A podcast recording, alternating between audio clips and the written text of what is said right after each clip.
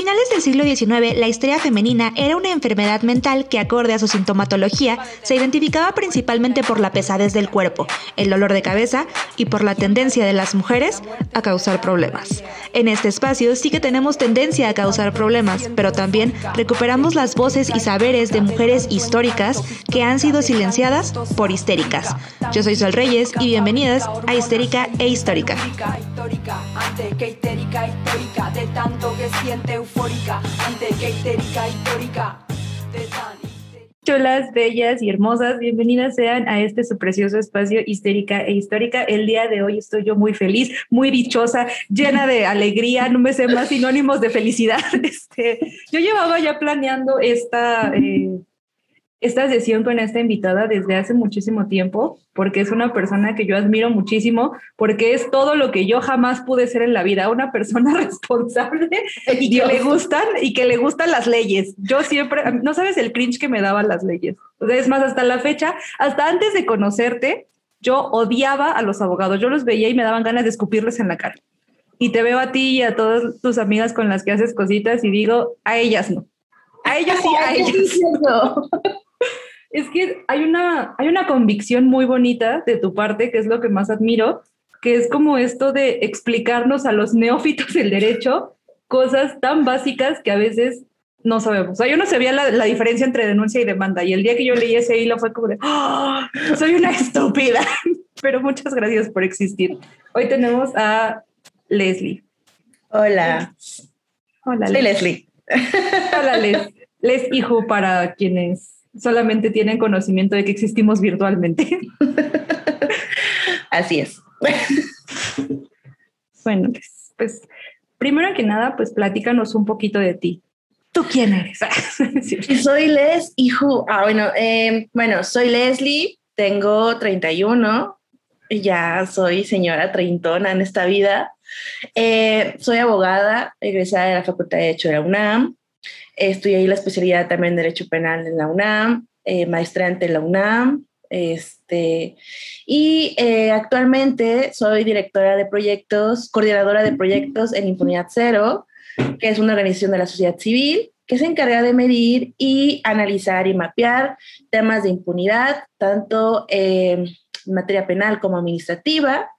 Y a la par tengo eh, un proyecto que se llama Derecho Penal para Morras en eh, Instagram, eh, quise aspirar a ser TikToker, pero la vida no me da para ser TikToker. Espero algún día poder ser TikToker. Quiero que, que me patrocinen y me den succionadores, por favor. Este, y eh, sí, ya sé. Y eh, también eh, trabajo como adjunta de profesor en la Facultad de Derecho de la UNAM y tengo una materia, entonces también soy docente de la UNAM y espero que próximamente aprender a hacer postres para poder vender país. Qué hermoso, güey. Es la persona más preparada que hemos tenido en este podcast. Oye, estoy, muy, estoy yo muy impresionada con todo esto y eh, también creo que este podcast se va a dedicar en resolver las preguntas neófitas que tengo yo porque jamás me quise meter a cosas de derecho.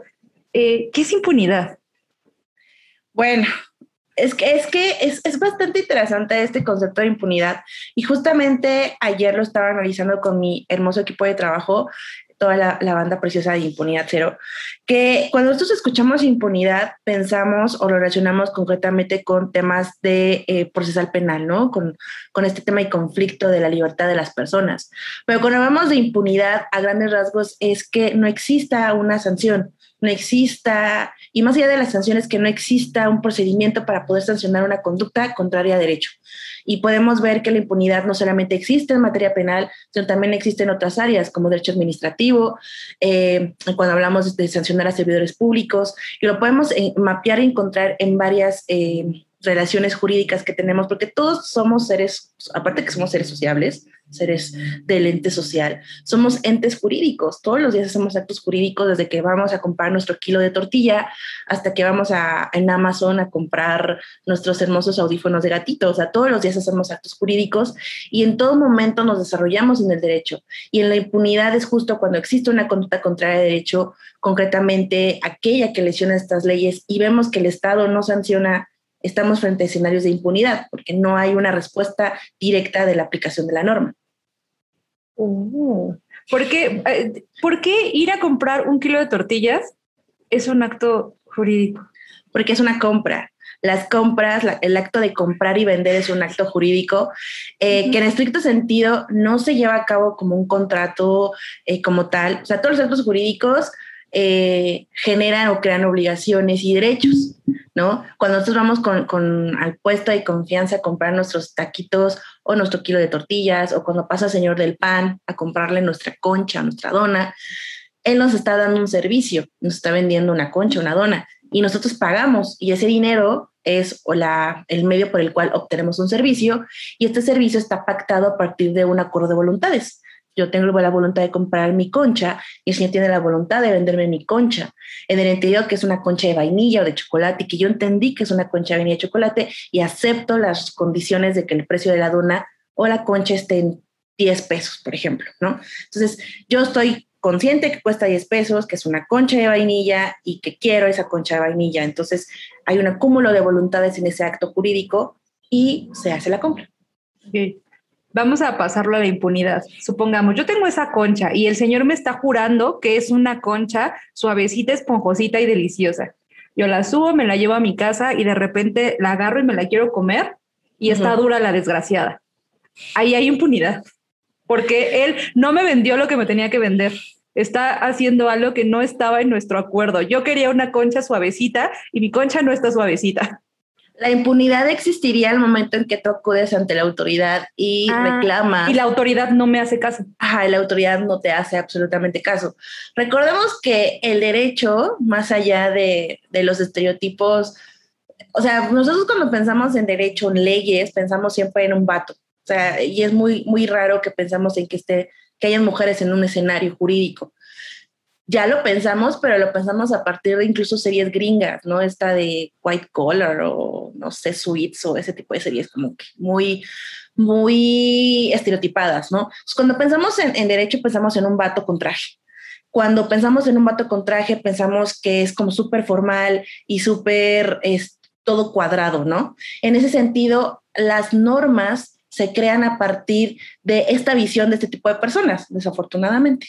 Entonces, el Estado es el que se encuentra completamente obligado a garantizarme que el señor que me está vendiendo esta concha me la esté garantizando con primeros estándares de sanidad e higiene.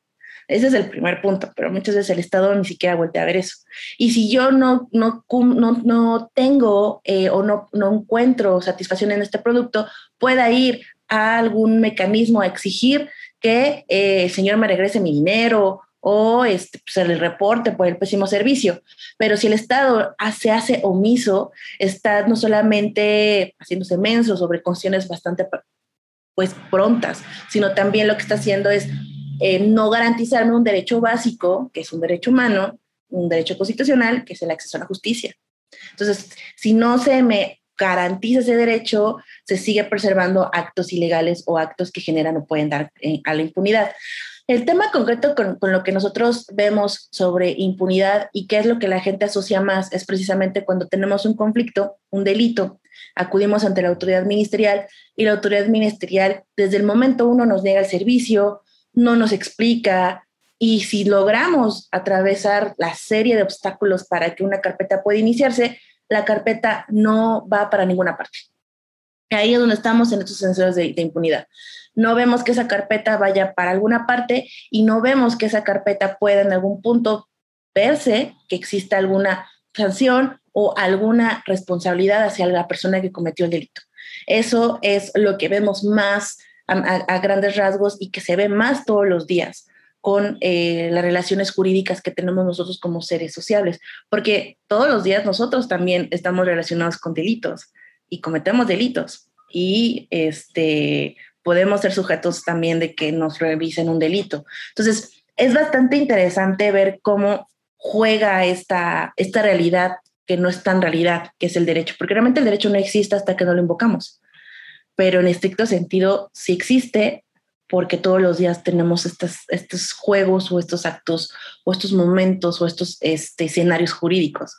una, es como estas líneas del tiempo que hace un momento platicaba con mi mamá de, oye, ¿has escuchado la teoría de las, de las líneas del tiempo? Pues es casi el derecho es así, son líneas, todo el tiempo estamos en esta línea entre lo legal y no lo legal, entre lo que el Estado dice que es legal y no es legal, y este, el derecho es como que está ahí, como que parpadea, pero no está tan presente.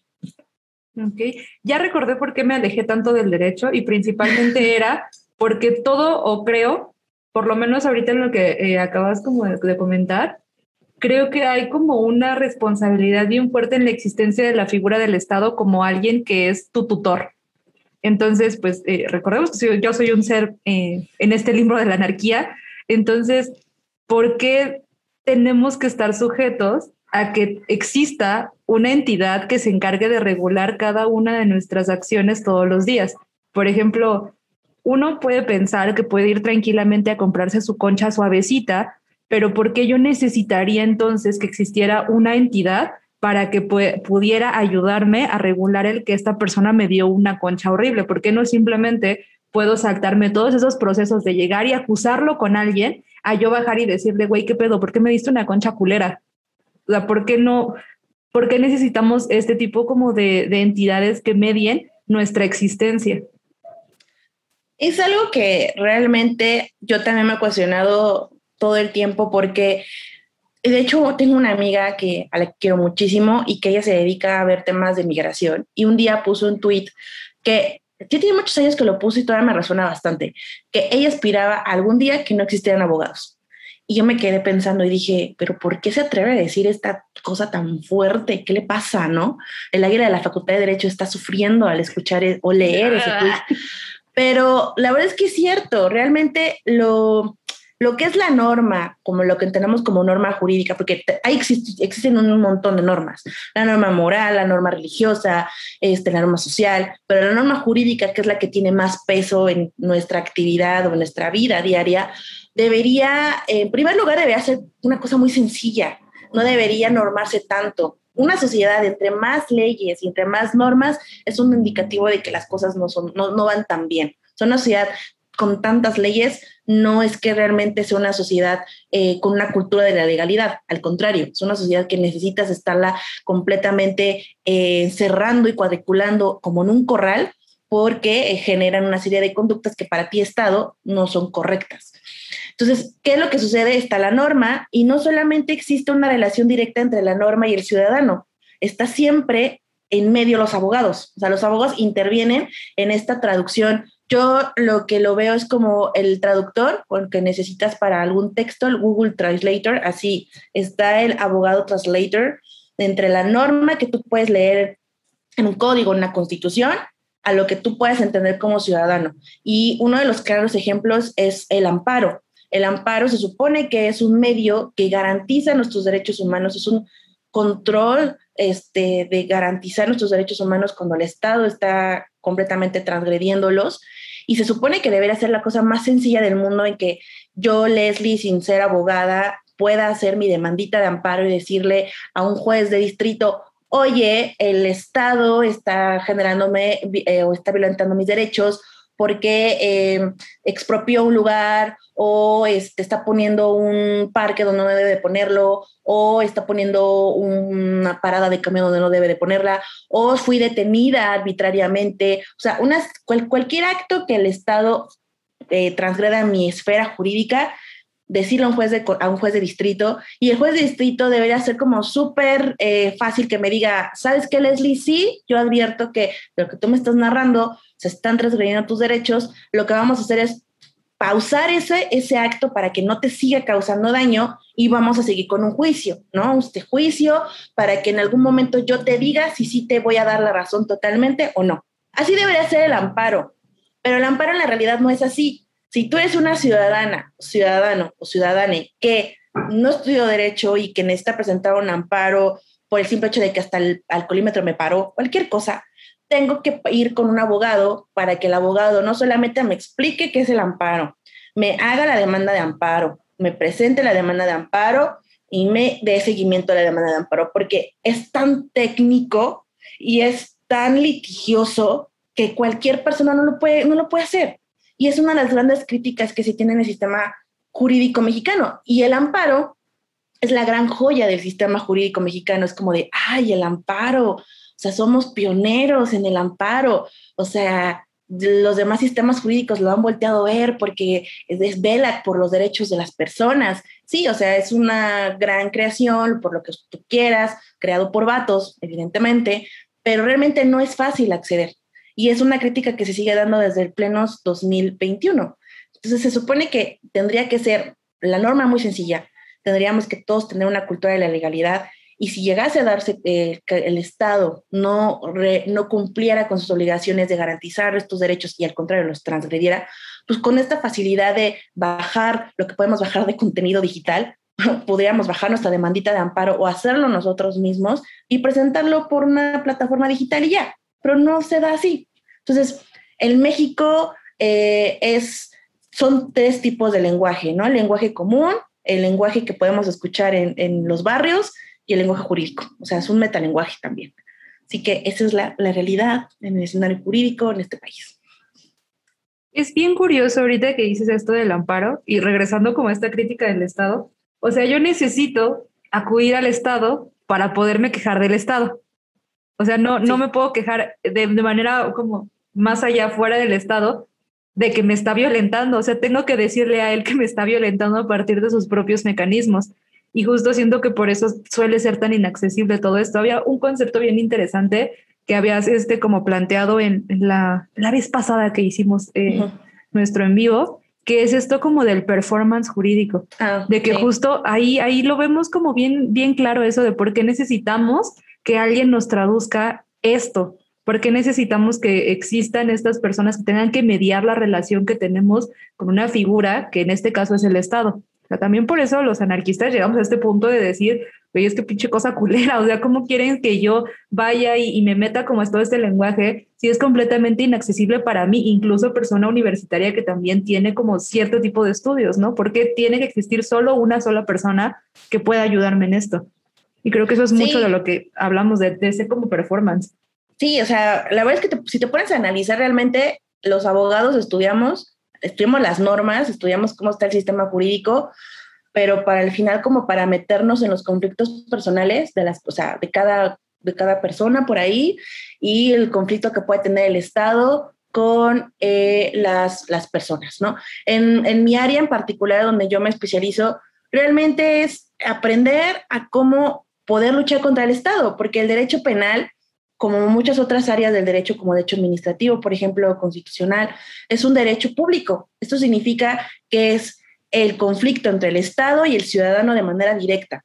Entonces, tú tienes que mediar este conflicto y básicamente es contar con herramientas que el mismo Estado te da. O sea, el Estado como de buena ondita te dice, ah, yo tengo un derecho punitivo, tengo este derecho de sancionar y este derecho de crear normas para sancionar, pero voy a ser un estado muy buena onda y voy a darte derechos ante lo que yo te puedo investigar y lo que te puedo sancionar. Entonces, estos son tus derechos. Y si yo llego a, a, sancionarte o a investigarte, pues ahí están tus derechos. Entonces necesitas un abogado que sea un abogado titulado, cédula, porque no cualquiera puede representarte, para que puedas luchar contra mí. Un ente que me supera en infraestructura, en capacidades, en capital económico, capital, este, en todos los demás sentidos. Entonces, realmente, en estrictos sentidos, como esta pelea entre un ente gigante y esta, esta personita que cometió un delito. Y luego van de delitos que eh, puede ser el robarle o expropiarle a Walmart, a algo más grave. Entonces, sí es una cuestión que al final te pones a pensar en lo que es el campo, ¿no? Hay, hay una teoría que a mí me gusta mucho que es del, la teoría del campo de eh, Bourdieu sobre el tema de cómo cada uno tiene un rol específico en ciertos escenarios. Y concretamente en el derecho estamos en un campo jurídico y cada uno de nosotros tenemos un papel importante. Está el juez, o la jueza, está el policía o la policía, está la persona que va a ser imputada, ya sea, y tiene sus características, porque ojo, no cualquier persona va a ser imputada, y está el abogado o la abogada, el Ministerio Público, la Ministerio Público, o sea, todos tienen un rol en específico y todos juegan y tienen este papel eh, que tienen que desempeñar y no pueden salirse de ese papel. Entonces tiene mucho que ver también el campo jurídico con lo que platicábamos sobre performance. Todos tenemos un papel y no podemos salirnos de ese papel porque si nos salimos de ese papel, como que al Estado le, no, le, no le gusta. Es como de, a ver, a ver, ¿cómo es que tú estás diciendo que yo no te puedo torturar? ¿Qué te pasa? ¿No? O sea, da gracias que yo eliminé la pena de muerte, o sea, estás, mal. O ¿cómo, se te ocurre ir a este, exhibirme a redes sociales y que esas redes sociales pueden llegar a otras partes del mundo? ¿Qué te pasa? Estoy tengo derechos constitucionales, o sea, estás mal, agradecida. Qué horror. Y eso es algo como muy interesante porque también hay una frase que siempre veo como en tu en tu haber o que te asocio mucho con ella, que es que el derecho y esta impunidad, eh, bueno, que esta impunidad es machista, porque justo el cómo estás eh, eh, planteando, el cómo es que tenemos que seguir estos papeles, el cómo cada persona tiene que seguir como estos roles y tiene que presentar estos papeles, es justamente a quién se le están asociando estos papeles. Generalmente, quiénes son los que están ahí, quiénes son los que deben de llevar a, cabo como que todo este performance o cómo es que tenemos esta cuestión como tan súper estereotipada de que quiénes deben de ser los que están en estos papeles. Y generalmente son vatos. Y si nos ponemos a analizar el cómo es que el Estado actúa y cómo es que te da, justo como esto que decías, no, pero si yo te estoy dando cosas, ¿por qué eres una malagradecida conmigo? Es justamente el cómo funciona el machismo es como si estuviéramos luchando contra una entidad grandota y gigante que básicamente es la representación del machismo mismo ahí.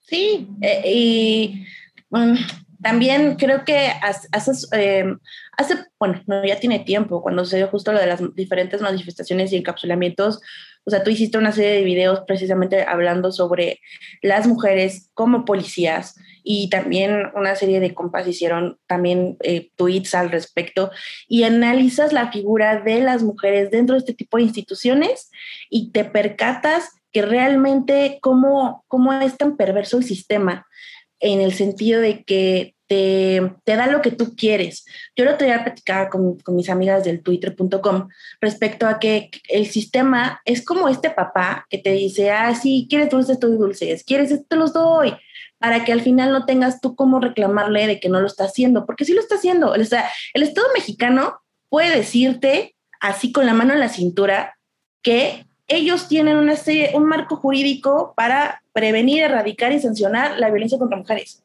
Y, lo tiene, y es un marco jurídico precioso, es un marco jurídico con una ley general de acceso de las mujeres a una vida libre de violencia, cada estado tiene su propia ley, están los tipos penales de feminicidio, ya todos los estados del país lo tienen, este, ya ha firmado la Convención Belén do Pará, este, ha tomado en consideración el cumplimiento de la sentencia de Campo Algodonero, este, Atenco, o sea, es como de yo estoy cumpliendo yo estoy escuchándolas, tiene su 25 de noviembre, se pone su listoncito naranja, este, tienen sus fiscalías especializadas, o sea, el Estado te va a decir que están cumpliendo, pero realmente es una forma de el performance, de darte la vuelta de forma simbólica ante lo que realmente está pasando, porque todos los días matan mujeres, todos los días las mujeres desaparecen, todos los días las mujeres siguen viviendo violencia en espacios públicos, en espacios privados, todos los días las mujeres siguen siendo violentadas en diferentes espacios, o sea, todos los días la violencia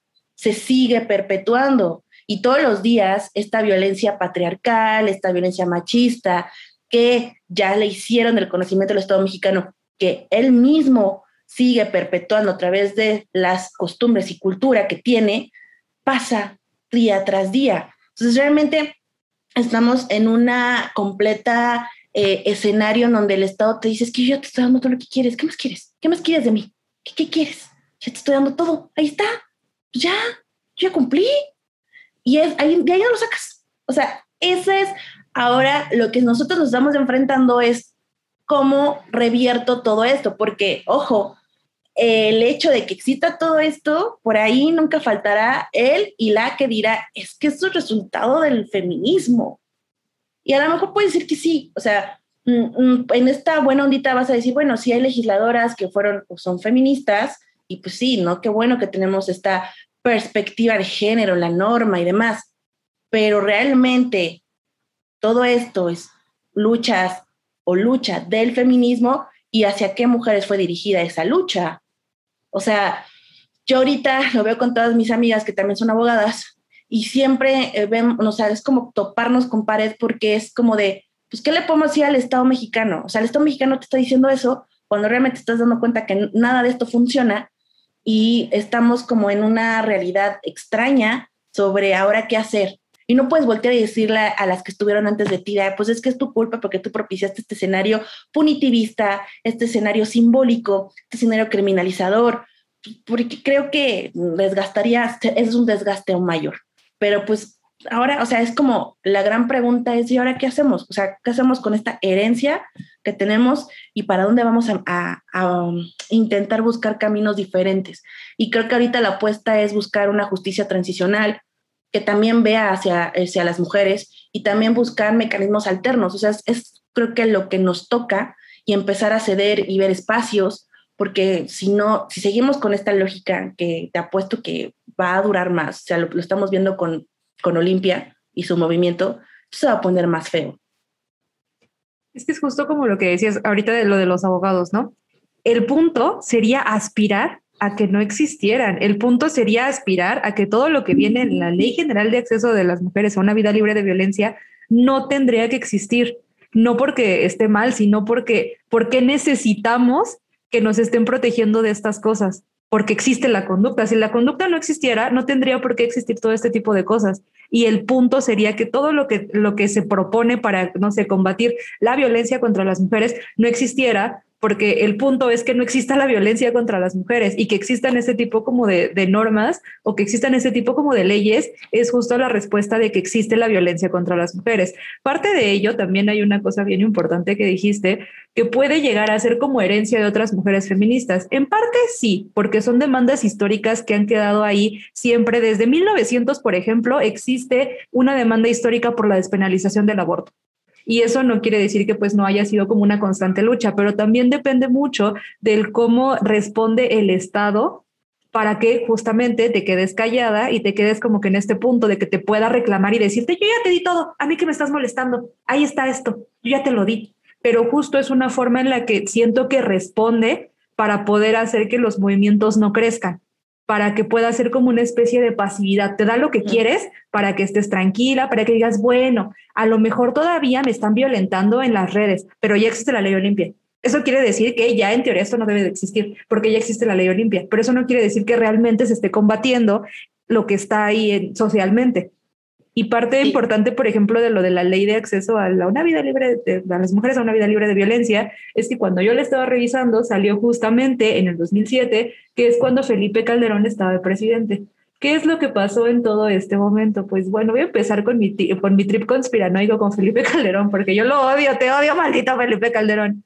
En ese momento es cuando se empiezan a a ver como un mayor auge en todas estas protestas que provienen principalmente como de, no nada más de feministas, sino también de todos los que ya, de todas las madres buscadoras que habían estado presentes desde los setentas en la guerra sucia. Todas estas mujeres llevaban años, décadas, peleando por encontrar a sus desaparecidos. Y llega un punto en todas estas manifestaciones que se empiezan a juntar y que empiezan a meter muchísima más presión dentro de los mismos mecanismos jurídicos, pero también en las calles y también empiezan a hacer como un largo etcétera de acciones que engloban el exigir justicia por todos estos desaparecidos. Y principalmente, que fue el caso que más se volvió mediático, fue todo lo que sucedió en las muertas de Juárez desde 1993 hasta 2012, que en teoría se cerró el caso, pero nadie supo nunca qué pasó.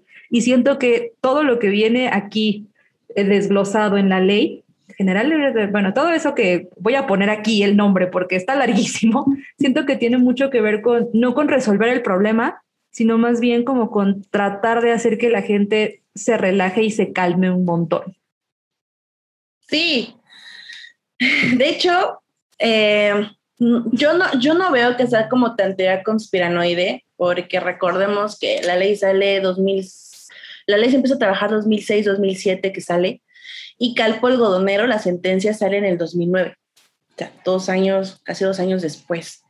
Pero el hecho de que Calpo Algodonero saliera sentencia dos años después no significa que ya llevaba los colectivos y los diferentes este, grupos de, de, familias y abogadas que llevaron el caso haciendo ruido en el Estado mexicano. O sea, Calpo cuando nosotros hablamos de que existi, se emitió la sentencia de Calpo Algodonero en noviembre del 2009, eh, es una forma de resumir una lucha y un desgaste de muchos, muchos años de la familia de estas morras que eh, fueron las que llegaron a la corte. De su desgaste como de su familia, esta persecución que también se dio, o sea, las familias, y eso no viene como tal en la sentencia, pero la familia de estas tres morras fueron eh, perseguidas, eh, fueron acusadas, fueron al grado de que estuvieron hasta buscando moverse al Estado mexicano, justo por este tipo de, de, lo que estaba pasando, entre el tema de cómo se dieron los, los diferentes feminicidios hasta el tema precisamente de estar haciendo presión. ¿Y qué sucede? Que logramos que eh, tengamos esa ley. Y todos como, ah, qué padre, tenemos esa ley que nos habla de muchas violencias, o sea, nos habla de violencia sexual, de violencia familiar, nos habla de escenarios, nos habla de la alerta de género, que yo, o sea, si tú me lo preguntas, yo odio lo de la alerta de género, o sea, creo que es el ejemplo más claro del uso simbólico de la infraestructura del Estado y de eh, los diferentes mecanismos de comunicación del Estado porque yo, Leslie, ¿de qué me sirve saber que la Ciudad de México tiene una alerta de género si sigue dándose los temas de violencia? O sea, el Estado mexicano tomó, y no, y no solamente el Estado mexicano, o sea, si volvemos a ver toda la región, o sea, es prácticamente lo mismo. Tomó una, una cuestión de decir, ok, este, voy a crear leyes, voy a crear leyes a lo, a lo idiota, porque así yo tengo apaciguada a la sociedad, ¿no? ¿Qué qué? Aquí está tu ley, ¿qué qué? Aquí está tu ley. Entonces empezó a crear y esta ley sale como este, este tipo de resultado de me adelanto a lo que puede pasar, porque incluso la ley fue nombrada, o sea, sí fue nombrada y es como de la medallita del Estado mexicano, decir, yo tengo una ley que habla de que las mujeres no pueden vivir con violencia. ¿Y qué sucede? Que esta ley cada, pues cada legislatura va modificándose, ya hace poco se incorporó la violencia digital, y se incorporó la violencia simbólica de los concursos de belleza, se incorporó la violencia política, o sea, esa ley sigue creciendo y sigue incorporando más violencias. Y el hecho de que una ley te reconozca más violencias no debería verse como un logro legislativo, ni mucho menos como un logro de movimientos feministas. Eso debería verse como de, güey, estamos viviendo en un país en donde las mujeres vivimos violencia en casa, en la escuela, en la calle y ahora en Internet. O sea, no podemos vivir en un escenario diferente en donde no vivamos violencia. Y básicamente es eso. El Estado mexicano te dice, sí, pues tú eres mujer y puedes ser hostigada, puedes ser acosada, violada, tratada, eh, asesinada y acosada en Internet. Qué bueno, dure. Y, el problema es eh, hacerle entender a, todo, a todos, a todas, Sí, por sí yo, yo veo mucho estas discusiones que se dan, eh, que, que, he visto de lo que, los videos que tú haces, también este, Enia y, y las demás morritas de, de, los diferentes feminismos y cómo se entienden los feminismos y cómo hay demasiado conflicto entre nosotras mismas sobre eh, cómo entendemos los feminismos y cómo eh, hay morras que ven el tema de, de los, el feminismo radical de una forma pues muy, muy panista desde mi perspectiva, y como que si te depilas y que, etcétera, y que...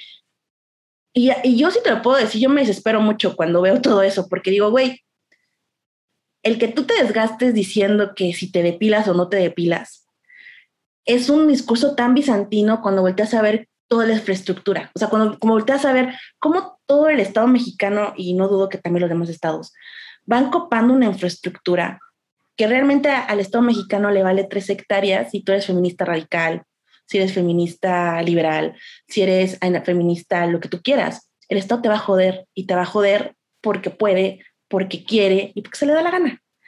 Claro, ese ejemplo, no sé si has escuchado las carpetas de investigación contra las morras de las manifestaciones. Primero empezamos con una carpeta y ahorita ya llevamos cuatro. Cuatro carpetas y las ahí hay morras trans dentro de las carpetas. Hay morras de diferentes colectivas, de diferentes corrientes feministas. ¿Y al Estado tú crees que le importó saber si se depilaban o no se depilaban? Claro. Le vale. No. le interesa. O sea, es, te voy a joder porque para mí estás representando una molestia, porque estás saliéndote de mi cuadro, de mi performance jurídico, te estás saliendo de este performance que yo he estado, creo, sobre las mujeres, y te voy a joder con carpetas de investigación. Quizá ninguna va a trascender, pero de que ya sabes que te puedo molestar y llegar hasta la puerta de tu casa con un citatorio, sabes que lo puedo hacer. Y esa es la gran problemática que intentamos entre muchas decirles, ok, eh, dejemos de discutir esto, volteemos a ver qué es el gran problema que tenemos acá. Y lo decía una compa trans, de que los enemigos de mis enemigos son mis enemigos también o algo así. o sea, me dijo la frase y se me quedó como muy marcada, porque ella decía, güey, yo sé que las morras no, no comparten ideológicamente y no creen en mi existencia y tenemos muchos conflictos con ese, con ese tema, pero podemos lograr una tregua porque realmente a ellas y a mí nos está jodiendo el Estado con ese tipo de cosas, nos está jodiendo con esas investigaciones, nos está jodiendo con el hecho de que nos está criminalizando, pero si seguimos desgastándonos en todo este tipo de, discursos que se dan en diferentes redes sociales, estamos haciendo que el Estado cada vez más siga creciendo como este monstruo para poder seguir criminalizando, estigmatizando, etiquetándonos. Y lo peor es cuando menos nos, menos nos, demos cuenta, nos lo vamos a tener en nuestra casa, qué es lo que va a pasar en algún punto. Y, lo, y, y decía hace un momento lo de, lo de Olimpia. O sea, lo de Olimpia es el claro ejemplo de cómo piensas que algo puede solucionar un problema y al contrario. O sea, este, esto estás creando etiquetas y creando una completa y total criminalización de afectos y de relaciones personales que no están cambiando ni visibilizando diferentes tipos de violencia y están dejando a las morritas, que al final son las que se ven afectadas, con herramientas que no, hay, que no, es, no son realmente necesarias, que es orillándolas a un proceso penal. Y no se están pensando en ellas. Y es que más bien no importa qué tantas herramientas nos puedan brindar si de todos modos no tenemos cómo usarlas. O sea, no hay, o a lo mejor sí tenemos cómo usarlas, pero no sabemos cómo. Es como esto que dices, que necesitamos que alguien medie todas estas herramientas para que puedan ser utilizadas.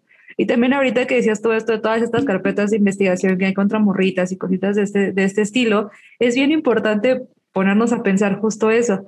Al Estado no le interesa qué chingados tengas entre las piernas, no le interesa lo que estés haciendo, no le interesa si eres feminista radical, de colonial, si eres antipatriarcal, lo que sea, güey, si estás dándole un golpe al Estado o si estás tratando como de cambiar las estructuras que tiene el Estado, te va a odiar, no importa lo que seas, así como odia a las feministas, así odia a los anarquistas, así odia a los comunistas, así odia a los obreros y campesinos, así odia a las normales rurales a todos nos odia por igual y va a buscar todos sus mecanismos para podernos joder. Siempre que hay como este tipo de discusiones de que no, es que yo creo que la sororidad debería de ser tratada desde este punto de vista y hay que utilizarla con estas palabras y no, es que yo sí me depilo porque me gusta tener la cola no con pelos y cosas así. Es como de, güey, ¿qué importa?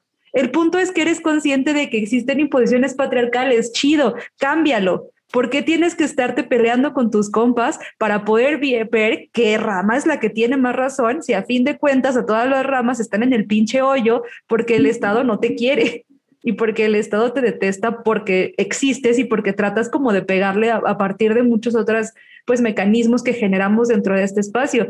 A fin de cuentas, creo que todos este tipo como de leyes sí son impulsadas por parte de muchas eh, mujeres que están dentro del movimiento feminista o que tienen como esta visión, pero creo que esta no es la solución, o por lo menos yo desde mi perspectiva muy, muy aparte de lo que es el estar buscando como mecanismos estatales, creo que lo ideal sería tratar de buscar estrategias para modificar las conductas, para hacer como justo esto más directo. Regresemos al ejemplo del señor que me vendió una concha culera. En lugar de yo ir a buscar al Estado y decirle, oiga, señor Estado, me ayuda por favor a que esta persona me regrese mi dinero porque me dio una concha culera, mejor bajo y le digo al güey, oye, lo que estás haciendo está de la mierda porque pues estás vendiendo algo que no está chido, lo estás haciendo mal. ¿Por qué lo estás haciendo? No, pues es que no tengo varo. Ah, ok, pues si quieres, podemos hacer algo entre los dos para que podamos como crecer mutuamente y a lo mejor ya no tengas que estar vendiendo estas conchas culeras. O que me digan, no, pues lo hago porque soy un ojete. Ah, bueno, pues entonces me regresas mi dinero. Si no me lo regresas, pues te voy a hacer un desmadre. Siento que hacerlo desde esta perspectiva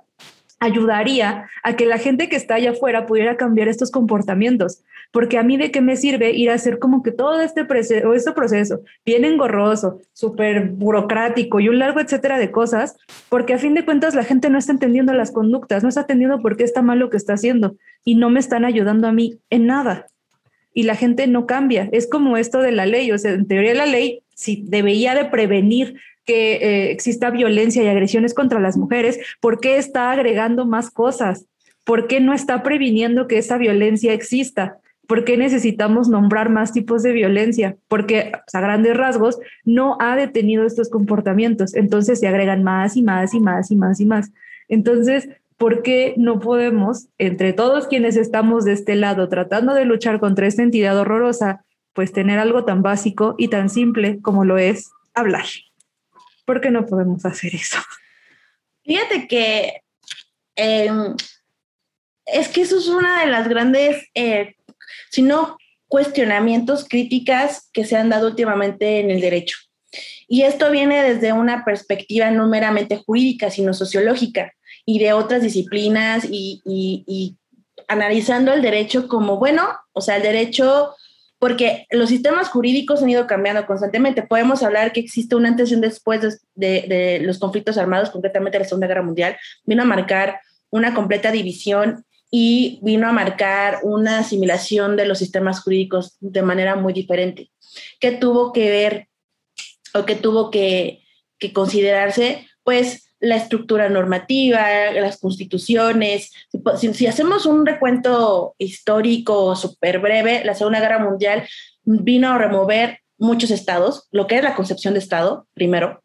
Después, lo que vino o se consideró como constituciones, que es una constitución realmente, que se, se entendía por constitución, los derechos en torno a las constituciones y todo lo demás. Entonces, esto, estos cambios, pues evidentemente también repercuten al, al lado eh, latinoamericano y se empieza también a asimilar un cambio en los sistemas jurídicos penales, administrativos, pero todos estos sistemas siempre como que ponderando de manera eh, efectiva la ley, ¿no? Este derecho positivo, este derecho en donde este, pudiera entenderse la norma como parte fundamental del Estado, todo súper cuadrado y cerrado. ¿Qué es lo que estamos viendo ahorita, lo que se está pensando analizar ahorita? Que el derecho no está siendo una herramienta capaz para poder no solamente solucionar conflictos, sino que preservar la paz. O sea, ¿a qué me refiero? En que cuando hay un conflicto, por ejemplo, del señor de la concha o mi vecina o mi vecino, inmediatamente la gente trae esta idea punitivista de voy a ir a denunciando al MP. O sea, la primer, la primer versión que tenemos es una, una versión punitivista. Y al contrario de que, de que el Estado te dijera, no, no, a ver, aguanta vara, primero hay que buscar mecanismos alternos, una junta este, entre ustedes, hay que tratar de irnos a un juez cívico, un juez calificador, una autoridad que pueda ayudarlos a, a, dialogar. Chingue su madre, ahí hay códigos, adecuó la conducta y ahí está. Y realmente eso se sigue dando y, llegó un punto en que varios filósofos, eh, una vez más vatos, dijeron de no, pues es que el derecho realmente no puede ser así. Tenemos que buscar herramientas para que el derecho pueda ser utilizado de tal forma que las personas puedan arreglar sus conflictos sin que esto se agrave. Y han ido este, pugnando por este tipo de visiones del derecho. Desafortunadamente, en el Estado mexicano, como que eso todavía no llega tal cual sí tenemos un poco esta idea de eh, los mecanismos alternos, de tratar de, mediar, de tratar de conciliar, de tratar de priorizar las relaciones entre los vecinos. Hubo, yo sé que mucha banda odia a Peña, yo también lo odio, como a todos los presidentes de este país. Pero Peña Nieto, su sexenio trajo cosas bastante interesantes que creo que han sido un poco lo único bueno que, que hizo el PRI en sus 80 años de vida, que es pensar, uno, en sistemas integrales de, justicia penal, o sea, la unificación de un sistema nacional, eh, y la idea de sistemas de paz. O sea, ¿cómo que sistemas de paz? Darle fuerza a los jueces este, cívicos, a los jueces facilitadores. Tratar de despriorizar los conflictos eh, vecinales hacia conflictos o arreglos entre ellos mismos, ponerlos en las mismas em, circunstancias, no una autoridad y los vecinos triangulando de forma extraña, ¿no? o sea, que ellos mismos pudieran llegar a, estas soluciones de, controversias. Entonces, por un lado, se creó la Ley Nacional de Solución Alternas, em, Ley Nacional de solución de controversias, bueno, ahí los nombre de la ley, ahí está, pueden googlear. Eh, está el Código Nacional de Procedimientos Penales, la Ley Nacional del Sistema de este, Penal para Adolescentes, o sea, se crearon leyes nacionales pensando en eso, o sea, pensando en unificar estas diferentes realidades y contextos, y por el otro lado, se implementa también un sistema de darle más fuerza a la justicia cívica que en la Ciudad de México es un poco diferente a lo que pasa en otros estados del país, pero esta idea era bastante buena porque al final, y ahí está el documento en Google, lo pueden checar, o sea, tiene una explicación bastante interesante en que muchos de los delitos que se dan, que llegan al MP, son conflictos vecinales que el, el, vecino puso una cosa que me dañó mi pared, que su perro, que el coche, que esto, que el otro, y se van al MP. Y el MP, pues, el MP como, como que tiene una historia bastante interesante. El Ministerio Público nace como una figura jamás pensando en que va a llegar a, tratar de hablar con, con ustedes, con, con, ciudadanos, para tratar de llegar al conflicto.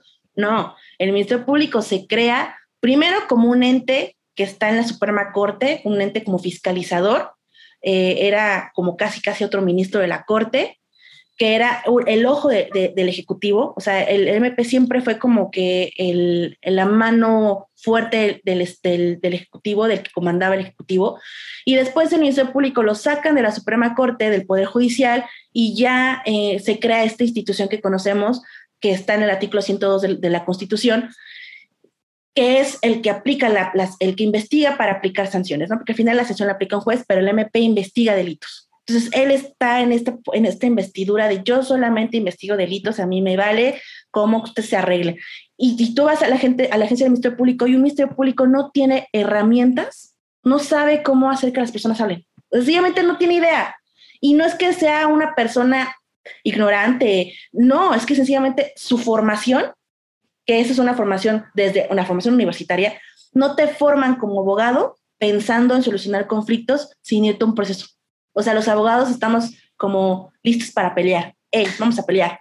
Entonces, lo que se busca con estas formas alternas es que las personas arreglen sus conflictos entre, entre ellos y no se lleguen a procesos largos penales o civiles o de cualquier área del derecho, pensando en que también son caros, no cualquiera puede acceder. Volvemos al punto, o sea, el sistema es bastante desgastante en muchos aspectos. Pero realmente se, se, piensa en eso. ¿Cuál ha sido la problemática en que desafortunadamente el diseño de cómo es, es el Estado en las elecciones, el sistema tan arcaico presidencial, pues cambias, cambias presidente, pues cambias de partido, cambias de ideología, cambias de, de principios. Entonces, todo lo que hizo este partido lo hago bolita, lo aviento al bote de la basura, yo llego e impongo mi ideología, mis principios, mis creencias, y a partir de eso todo lo demás lo dejo atrás.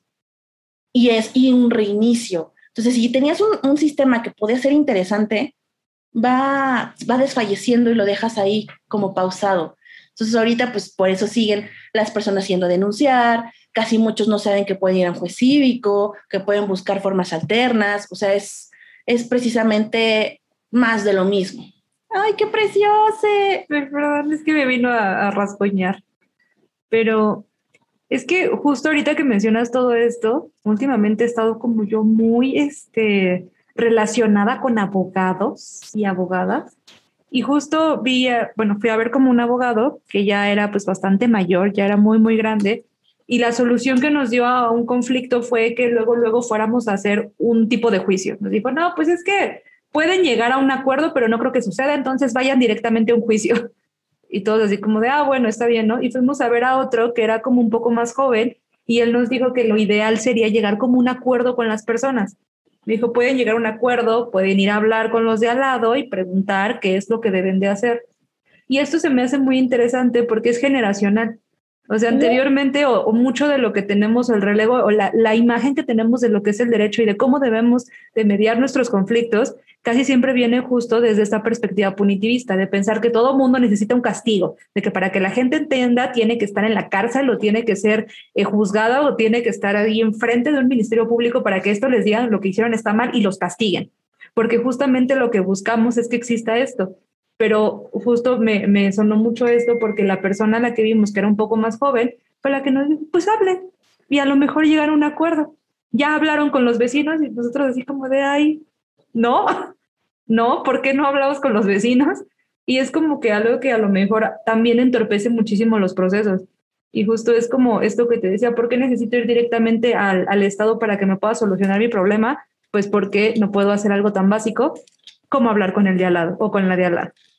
Pero eso también es algo como que, que muchos no podemos como visualizar, dependiendo del tipo de delitos, por ejemplo.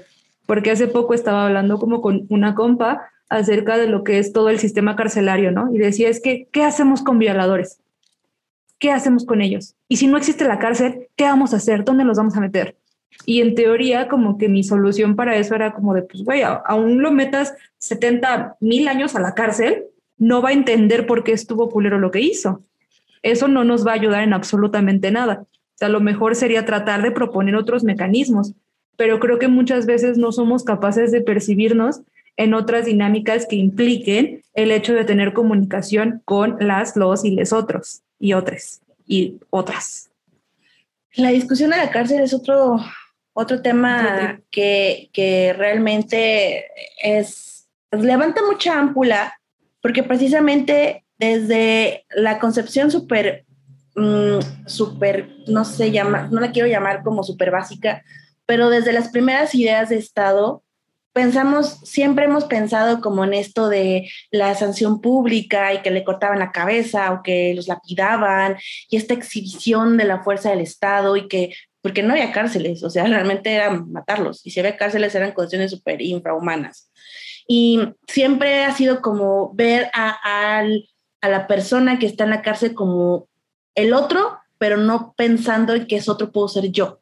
O sea, siempre como que despersonalizamos a estas personas y no podemos tan solo imaginar que puede ser mi mamá, mi papá, mi hermana, mi hermano, quien sea, o yo misma, ¿no? Y ese es un primer conflicto, porque las personas que están en conflicto con la ley penal son como nosotros, o sea, son ciudadanas, ciudadanos, se lo quieres llamar como técnico jurídico, ciudadanos, ciudadanos, que por alguna circunstancia entró a esa categoría. Y en México es bien fácil caer en esa categoría porque también tiene mucho que ver estos estigmas y prejuicios que tenemos de que, ay, es que es porque se ve chaca, es que se ve así, es que es que vive en tan colonia, es que no, no, no, o sea, eso es un, es un clasista. Todos podemos estar en ese, en ese lugar, todos podemos estar en esa etiqueta, porque es bien fácil que el Estado te criminalice, pero así que te ponga una etiqueta así, tal cual.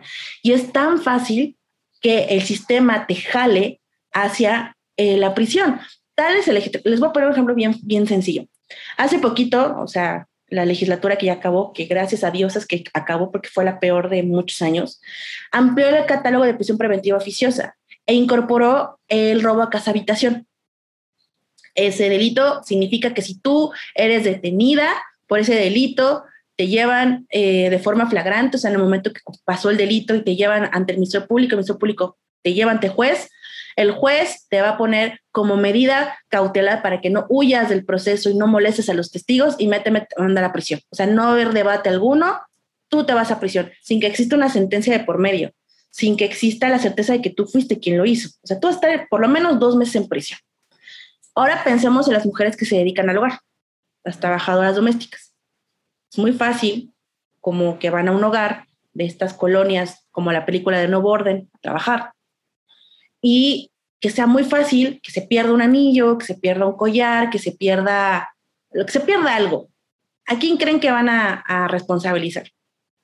Pues a ella. A ella. Primero que nada. Primero que nada.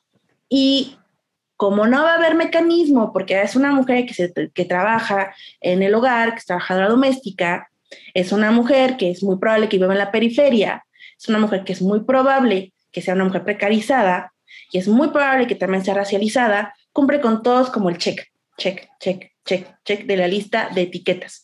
Entonces, el Ministerio Público, la policía no va a tener duda de que, híjole, fue ella, es obvio, o sea, es obvio, porque, pues, obvio. Y le van a llevar ante la autoridad. Y si pasa que no tiene una buena defensa, la van a judicializar. Y no se dice tener una excelente defensa o mala defensa, porque para que te vinculen a procesos es bien fácil, pero bien fácil. Hasta un estudiante recién egresado con cédula puede lograr una vinculación, así. Y la van a vincular a proceso y le van a poner por lo menos dos meses de prisión preventiva. Nada más porque se perdió un anillo, un collar dentro de una casa, que es robo a casa habitación. Es muy fácil, o sea, es muy fácil. Y no pensamos en eso. O sea, cuando nosotros pensamos en mujeres y ley penal, como que siempre pensamos en los delitos típicos, ¿no? De, ay, feminicidio, violación. Y pensamos siempre en las mujeres que viven las violencias, pero nunca volteamos a ver a las mujeres que reciben el sistema como imputadas. Y hay, no hay una, hay muchas. Entonces, cuando hablamos de eh, em, quitar el sistema penitenciario, abolir el sistema penitenciario, yo no pienso en los vatos que están en conflicto con la ley penal, yo pienso en las mujeres. Y recientemente con el padrón de, agresores sexuales, por ahí decía una abogada, pues es que estadísticamente los hombres son los, los que agreden más. Entonces, estadísticamente hablando, ahí sí hablamos de un borrado de mujeres, ahí sí hablamos de que invisibilizas a las mujeres que también pueden ser agresoras sexuales, nada más porque estadísticamente son menos y por eso sus vivencias, sus experiencias y sus violencias que vivan en la prisión no, no importan y nada más por eso pues, que las exhiban en, la página del padrón. O sea, pensar que las violencias como feminicidio, violación, acoso y demás, nada más los hacen los hombres, es también vivir en un privilegio. O sea, y vivir en una perspectiva completamente diferente a las realidades de este país. Porque las mujeres podemos cometer ese delito en, en contextos diferentes, como incluso el crimen organizado. O sea, las mujeres nos han borrado del crimen organizado por conveniencias del mismo Estado. Y eso es, otra, otra conversación. Así que yo sí creo que apostarle a un sistema penitenciario es pensar y abrir el panorama y pensar que hay mujeres que están ahí en condiciones terribles. O sea, si aquí sufrimos por decisiones legislativas de no encontrar tampones, ellas no saben lo que es tener productos de higiene menstrual, tan solo eso. Así que creo que sí podemos pensar que el Estado tiene una chambota de eh, crear mecanismos de prevención, de socialización, democratización, antes de pensar en te voy a entambar ocho años en prisión. Claro, es que también eso a mí era como lo que me genera mucho conflicto, porque lo primero que hacen cuando quieren hablar como del, tema justo de estos delitos, que son como los que más van en el movimiento feminista, que es como de, bueno, ¿qué vamos a hacer con violadores, con acusadores? Pero jamás se piensa en qué se hace con las mujeres que cometen esos delitos y jamás se piensa qué pasa cuando justo llegan a la prisión.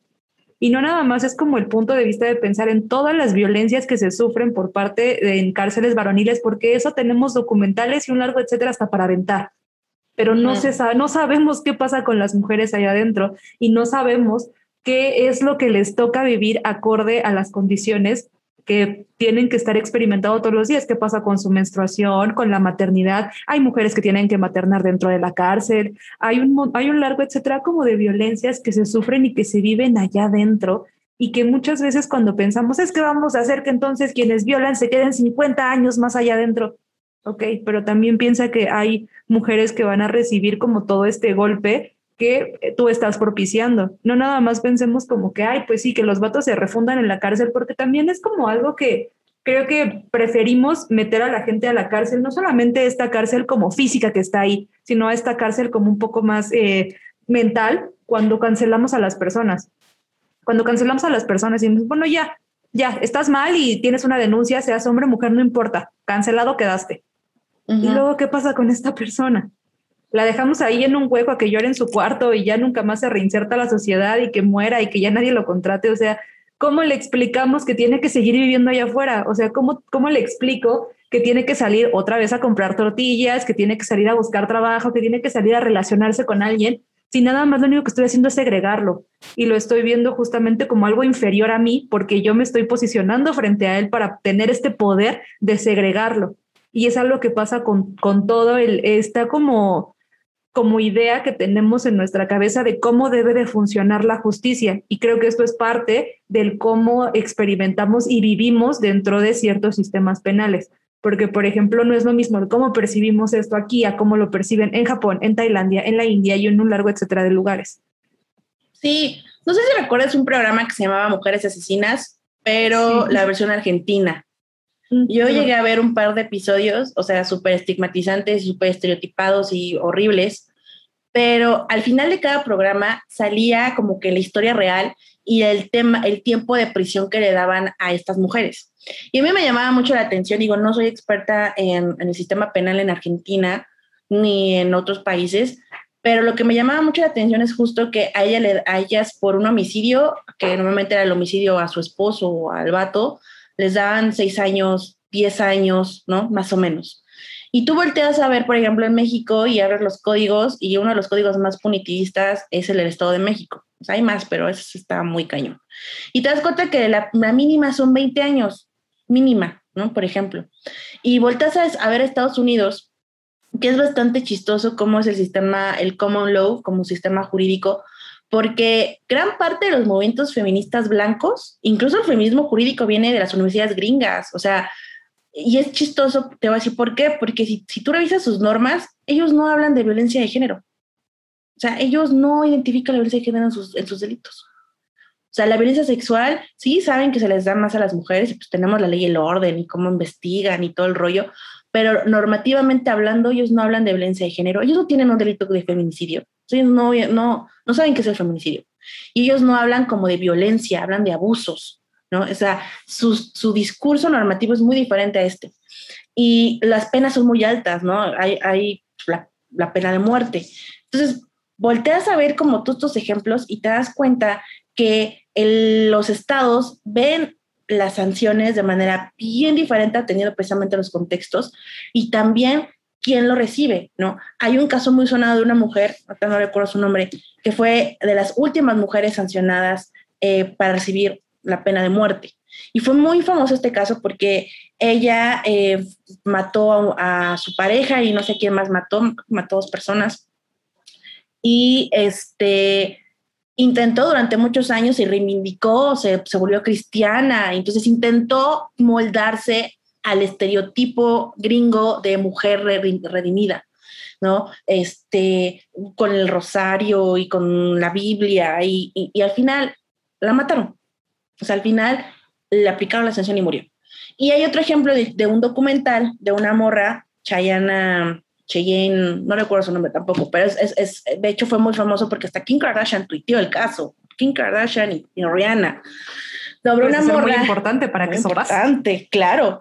Eh, esta morra eh, mata a un vato, ella tendría 14 años, ella ejercía el trabajo sexual lo mata eh, y la sancionan, o sea, pero le querían poner pena de muerte.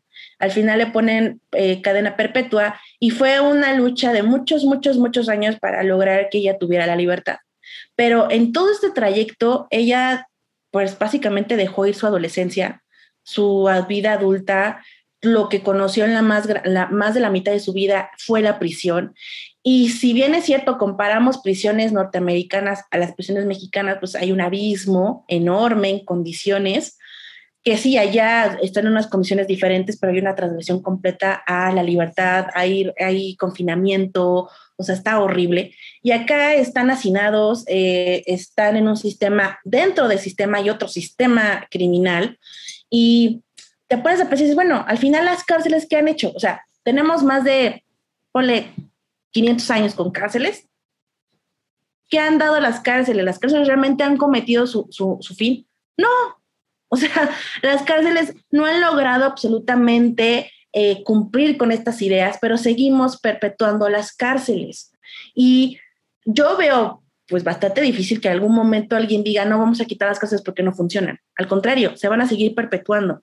Y más porque en nuestra constitución hay algo que se llama reinserción social. ¿Qué es la reinserción social? Pues se busca que la persona sancionada se reinserte a la sociedad, se reinserte como una persona nueva, como una persona que aprendió, porque seguimos viendo los delitos como pecados, porque los delitos surgen como pecados. Entonces los delitos los seguimos viendo como de ya se redimió, ya entendió que cometió un, pecado mortal, pero le vamos a dar chance. Pero ¿cómo le vamos a dar chance si, por ejemplo, cometiste un delito sexual, estás en el padrón? Y si te pueden buscar, y es muy fácil, va a estar tu cara, tu nombre, y si te, si te quieren dar trabajo, pues no te pueden dar trabajo cerca de escuelas, no te pueden dar trabajo cerca de lugares donde hay menores de 18 años. O sea, la idea de una reinserción social se ve completamente mermada. Así que es otra ficción, es otro performance, es otra mentira que te da el sistema. El sistema no le, no le interesa que te reinsertes realmente. O sea, el sistema es como de, pues ya me diste años de tu vida, órale, llégale. ¿no? Ya no quiero volver a verte, si te veo, pues me da igual. Por eso hay mucha residencia, ¿no? Por otros muchos factores, pero realmente el que reincide en el sistema es porque no conoce otra cosa, porque el mismo Estado lo orilla. O sea, el Estado no te da las oportunidades para que tengas una vida diferente. O sea, te, orilla al mismo camino. ¿Por qué? Porque el Estado te moldea. O sea, quien, quien diga que el Estado no existe, que el Estado somos todos, eso no es cierto. O sea, el Estado no somos todos y el Estado sí existe y está en lugares que luego nosotras ni nos imaginamos, que así como te decía de los actos jurídicos de cuando vamos a comprar tortillas, el Estado está hasta en el hecho de que, por ejemplo, ya no tenemos forma de comprar tampones, porque el Estado lo decidió y porque lo decidió, ahí está, no hay tampones se acabó, adiós. Es que eso también está muy horrible porque, por ejemplo, esto que dices de esta ficción de la reinserción social. Por eso, pues muchos terminan trabajando como en espacios súper precarizados y justo reinciden porque no hay otra forma de salir de, de, esa dinámica. O sea, nadie te va a contratar, no puedes trabajar en ningún lado. ¿Qué vas a hacer? Pues volver a delinquir porque es la única opción que te da el sistema siempre a partir de tu condición social. Hay algo bien interesante que pasa en Estados Unidos que había checado, que después de que tú entras a la cárcel y sales, acorde a, creo que esta tercera enmienda, no me acuerdo, lo que pasa es que ya no vuelves a tener tú tu libertad, ya no puedes volver a votar, ya no, no se borran tus antecedentes penales, tú sigues siendo un preso pero afuera entonces ya no tienes muchos de tus derechos, ya no tienes muchas de tus obligaciones, simplemente eres un ente que va por ahí en Estados Unidos eh, bailando porque ya no tienes gran parte como de, lo que anteriormente tenías como ciudadano.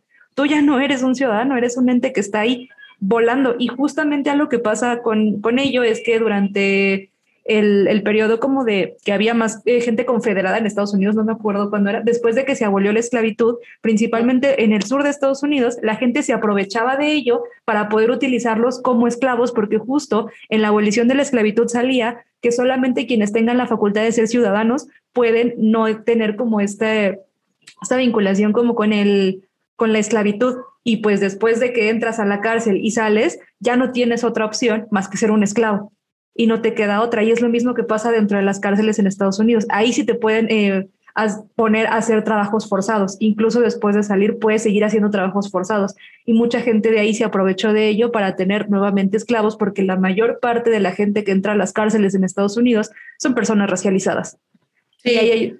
Y, otra cosa también bien importante. Primero, veamos lo del caso de las personas racializadas. Las, la mayor parte de la gente que entra es de clase baja.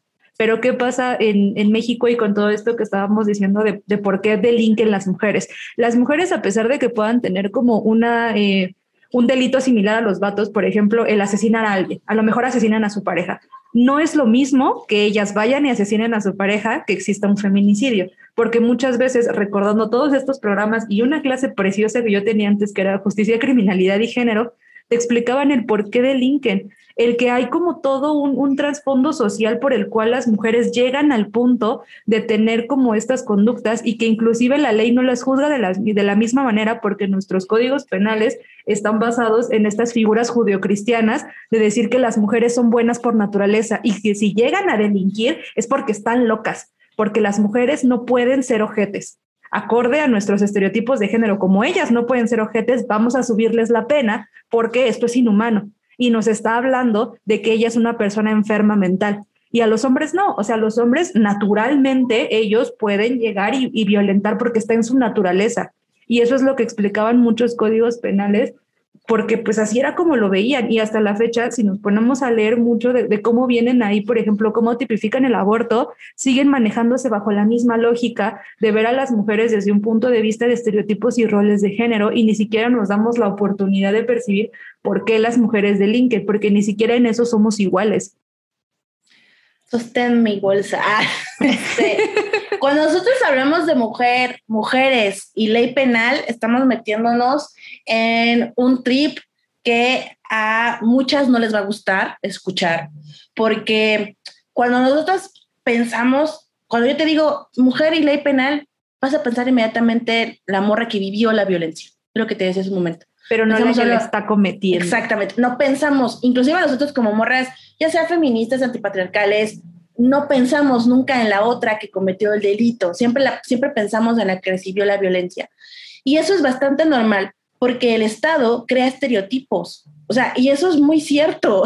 Es que, es que me, sorprende mucho porque eh, eh, escuchando a amigos, hombres, abogados, es como de, es que no es cierto, el Estado no crea nada. Y yo así de, claramente no eres, no eres mujer, claramente no lo eres. O sea, el Estado crea estereotipos y de esos este- estereotipos está la mujer víctima. O sea, la mujer víctima que es una mujer casi inmaculada, ¿no? Viviste violencia sexual, te inmacularon tu virginidad, ¿no? Y a lo mejor se dio porque tú diste pauta, pero eres una, tienes, si tú no eres una mujer, y voy a hacer un guiño guiño a un caso, si no eres blanca, privilegiada, con recursos económicos, no vas a apelar a la compasión del Estado. Porque el Estado tiene compasión, pero no para todas las personas. Si, tú no estás dentro de estas categorías, tú no vas a apelar a la compasión del Estado y el Estado no te va a creer. El Estado va a pensar que estás mintiendo, que tú diste pauta, que tú diste oportunidades. Pero si eres blanca, privilegiada y de eh, extracto, o sea, con clase alta, te va a escuchar y tu carpeta la va a integrar en tres meses y tu agresor va a estar en prisión preventiva en tres meses. Y así juegan las lógicas del Estado. Y cuando pensamos en una mujer víctima racializada, es a la que más el sistema la revictimiza y a la que más exprime. Y si pensamos en una mujer, y ven nada más cómo cambia el juego, pensamos en una mujer que violenta la norma, una, una mujer en conflicto con la ley penal, blanca, privilegiada, no la vamos a ver que su carpeta se integre rápido. Vamos a ver que esa carpeta como imputada se integra de la forma más lenta posible. Pero si es una mujer precarizada, tu carpeta se va a integrar así y vas a terminar en prisión de la forma más rápida posible, como el ejemplo que les puse de la trabajadora doméstica. Porque el Estado te cree etiquetas. Y sí es muy claro, y eso hace poco se vivió el, el, el gran descubrimiento de la banda sobre el white chican, de que es que eso es, es racismo a la inversa, ¿no? Sí, México es un país racista, la norma es racista, los quienes crean la norma son racistas, quienes aplican la norma son racistas, el sistema en sí es racista. Entonces, es racista, misógino, machista y clasista. Entonces, si eres una mujer precarizada, lamento informarte que no va a ser un sistema que juegue a tu favor. Y todo esto tiene que ver precisamente en cómo concebimos desde nosotras mismas la norma y cómo concebimos entre nosotras mismas el sistema y cómo concebimos cómo funciona el juego. Por eso, cuando hablamos sobre Ley Olimpia, que es el claro ejemplo, yo siempre termino del chongo, literalmente, porque es como de, güey, no podemos nada más pensar en que hay un, un estereotipo de, mujer víctima. Ah, porque si tú, tú no puedes tomarte fotos, porque eso está mal, no te tomes fotos. Pero si te llegaste a tomar fotos y se filtraron, pues a lo mejor es porque puede que seas víctima y te voy a echar la mano. Pero recuerda que tú no te puedes tomar fotos, porque si no, es tu culpa. Y nunca se habla de las mujeres que filtran esas fotos. ¿De qué mujeres que filtran fotos? Y lo hacen en, en, por pacto patriarcal, porque se encuentran inmersas en un ciclo de violencia, lo que tú quieras. Pero nunca, ellas nunca he escuchado ninguna de las morras de ese colectivo en pensar en las mujeres que pueden generar ese tipo de violencia. Siempre piensan en los hombres, en los hombres malditos, cochinos, que van a ver tus fotos. Y no piensan en las mujeres que por alguna razón también pueden generar esta violencia. Y si tú llegaste a tomarte fotos y se te filtraron, pues está tu, tu, etiqueta de que no debiste hacerlo, porque eso está mal. Pero bueno, te vamos a echar la mano porque pues sororidad. Entonces así juega el sistema. Y eso es lo que realmente debería preocuparnos sobre ahora en, en qué camino estamos, en dónde estamos paradas más bien. Y lo digo por toda esta exp explosión de redes sociales.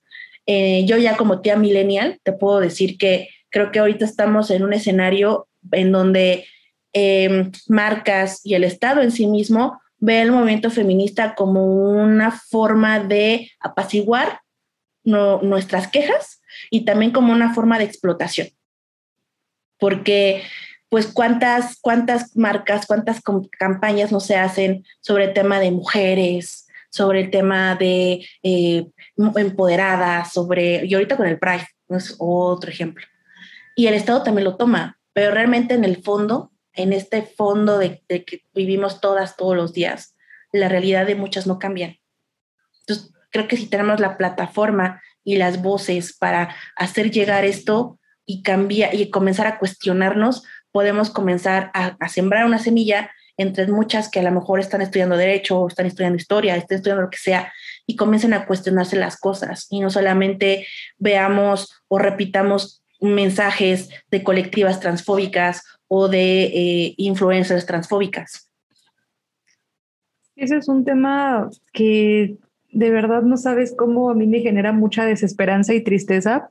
Yo tengo el alma de una persona ya muy anciana, porque yo también lo veo como eh, de, de, esta forma en donde no, no entiendo por qué tenemos que estar repitiendo las cosas sin cuestionarlo y creo que eso es parte del pinkwashing hay un fuerte, fuerte pinkwashing en todo lo que es redes sociales que no nos permite realmente utilizarlas como deberían de utilizarse. A lo mejor pensamos como justo en esta violencia digital, en que siempre nuestro, nuestro idea y nuestro estereotipo de quién va a ser violento, pues un vato, y quién va a ser la víctima, una morra, pero no estamos pensando en que cualquiera puede cometer estos actos porque vivir en una cultura patriarcal no te exime por el simple hecho de ser mujer el que tú estés dentro de una cultura patriarcal no quiere decir que a huevo eres la víctima. También puedes llegar a ser la victimaria y también puedes llegar a ser una persona horrorosa. Era como algo que yo no entiendo todavía de por qué eh, defienden, por ejemplo, pongo muy entre paréntesis porque es un caso que estudié muchísimo, ¿por qué siguen defendiendo a Gloria Trevi, por ejemplo?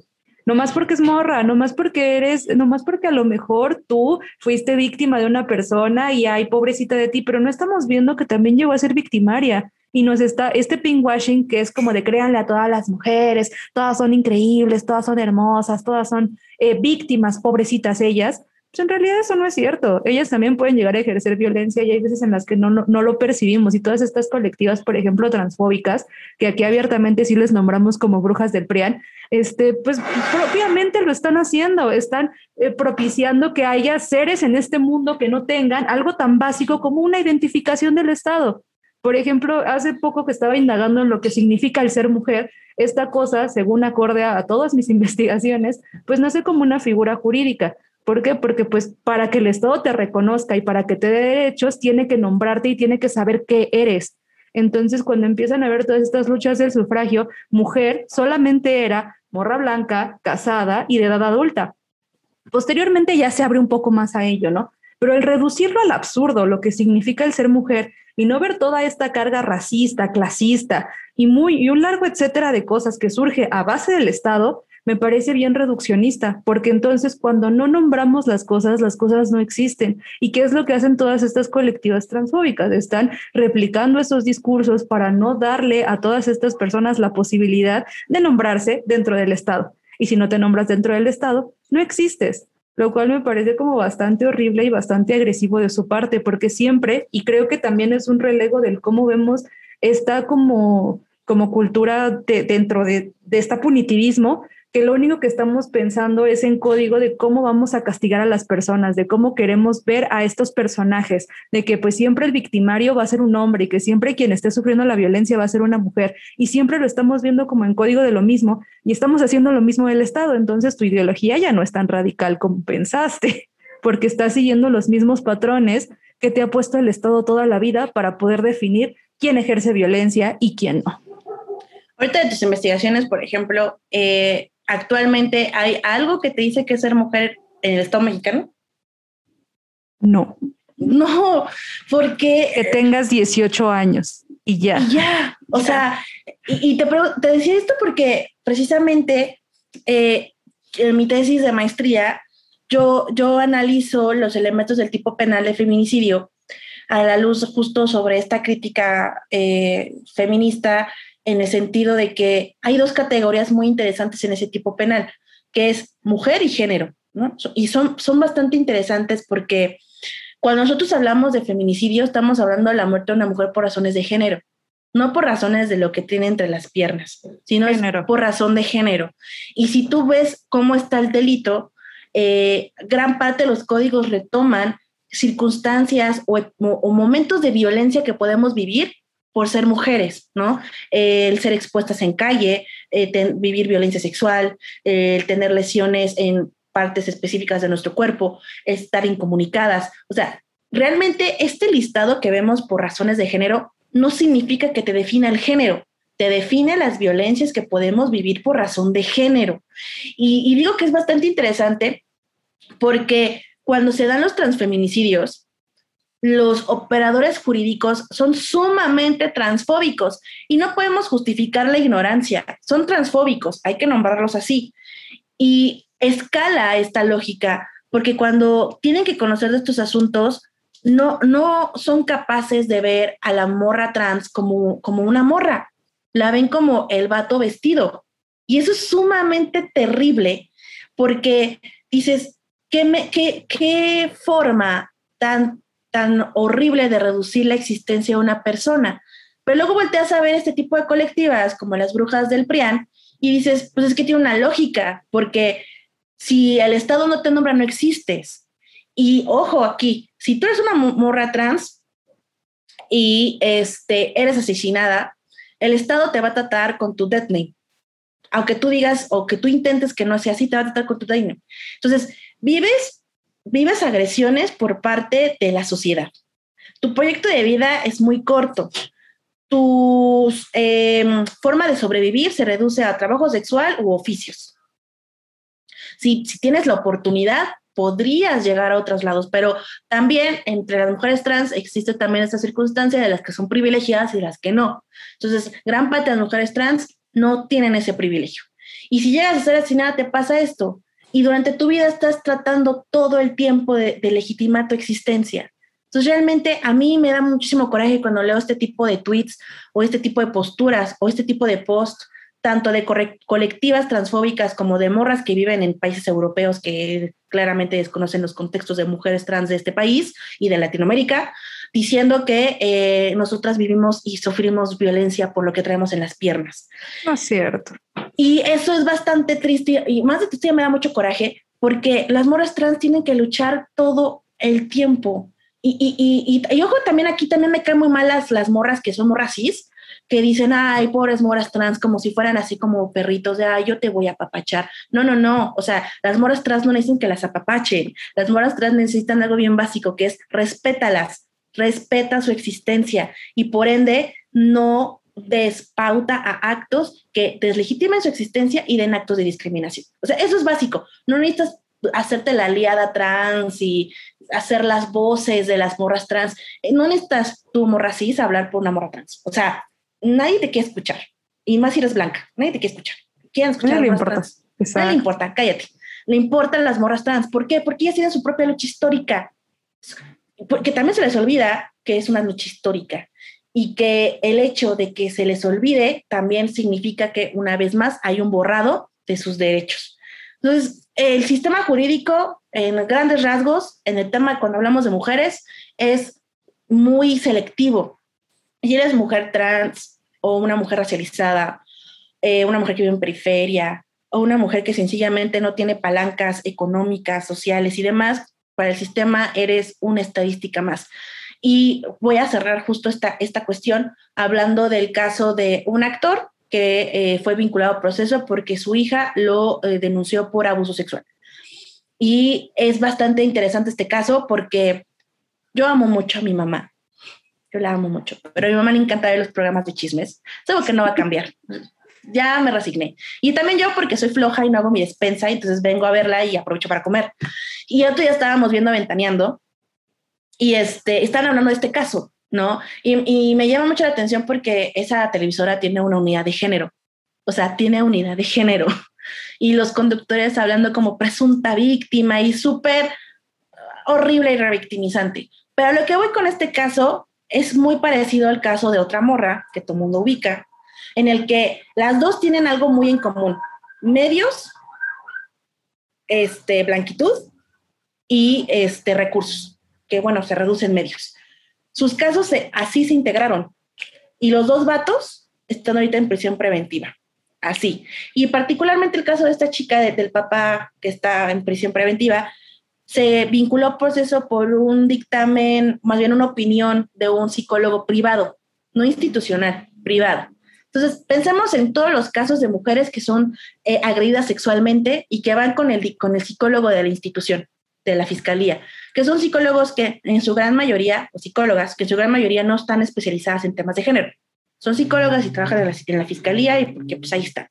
Entonces te entrevistan y a lo mejor yo, Leslie, que vivió una agresión sexual, voy, me entrevistan y dicen, es que Leslie no tiene, no tiene alteraciones psicoemocionales por la agresión sexual que vivió. Pero si Leslie no cuenta con medios o con recursos o con conocidos o con un capital económico, social y demás para irse con un psicólogo particular, pues Leslie se va a quedar con que, bueno, entonces, pues si no tengo, no tengo una afectación, ¿no van a seguir investigando? No, y se va al archivo. Entonces esta chava sí lo tuvo. Y, ojo, no estoy desvirtuando lo que sucedió, ni estoy desvirtuando la opinión del perito que intervino, solamente estoy poniendo como que el sistema es muy selectivo, muy, muy selectivo. Y eso manda el mensaje a las mujeres que no tienen ni los medios, ni el color, ni la blanquitud, ni todo lo demás, a decir, bueno, pues a mí, a mí, ¿qué me puede esperar si no cuento con todo esto? Por eso muchas mujeres no denuncian, por muchas mujeres no saben que pueden hacer algo para poder denunciar, aunque el Ministerio Público no quiera tomarle sus denuncias. O sea, es un círculo vicioso, selectividad total y clasismo total. No todas somos las mismas mujeres frente al, al sistema. No. Y no nos toman en cuenta de la misma forma. Porque también ahorita que decías lo del transfeminicidio, hubo un caso de un vato trans que fue pues asesinado y comentaban es que no hay cómo llamar a lo, no hay cómo llamarle a lo que le pasó porque también fue víctima de transfobia. Y cuando lo trataron el, el caso, justamente lo vieron desde el tema de su death name. Y el vato decía, no se llamaba así, se llamaba Armando y se acabó. Pero no, no tienen los protocolos necesarios para poder tratarlo y pasa con toda la gente trans, porque por ejemplo, ¿qué pasa con la bandita no binaria? La bandita no binaria tampoco tiene cómo ser nombrada.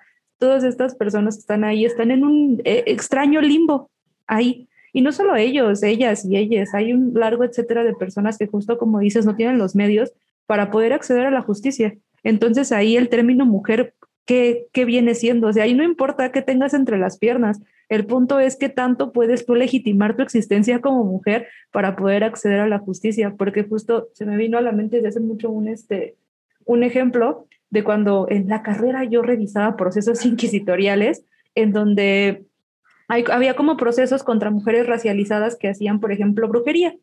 Y comentaba ahí la, la que escribió la tesis, generalmente no se les llamaba mujeres, no se les decía así, se les llamaba solo si el, era muy, muy necesario, ya cuando la llevaban a la, a la hoguera, pero nunca se les llamó mujeres, se les llamaba negras, indias, mulatas, por casta, nunca se les llamó mujeres y ahí se reconocía que justo el término mujer, a partir de ello, iba variando acorde a cómo el Estado te iba permitiendo tú nombrarte como tal. En este caso, y si lo vemos con este tema de impunidad con el resto de las mujeres, no somos mujeres frente a ellos. Simplemente somos un ser que ni siquiera está reconocido como ciudadano porque en teoría a tus ciudadanos les deberías de dar la oportunidad o la facilidad de luchar por algo que les pasó. Y si no tienes la facilidad, yo en teoría, si me pongo frente al Estado, yo sería muchísimo menos mujer, muchísimo menos ciudadana que estas chicas que tienen la blanquitud, el dinero, el tiempo y el espacio para poder denunciar y a que, que a los tres días tu, abusador ya está ahí adentro en prisión preventiva. Sí, no somos mujeres. No, no somos, y somos muy, o sea, nos despersonalizan con muchísima facilidad.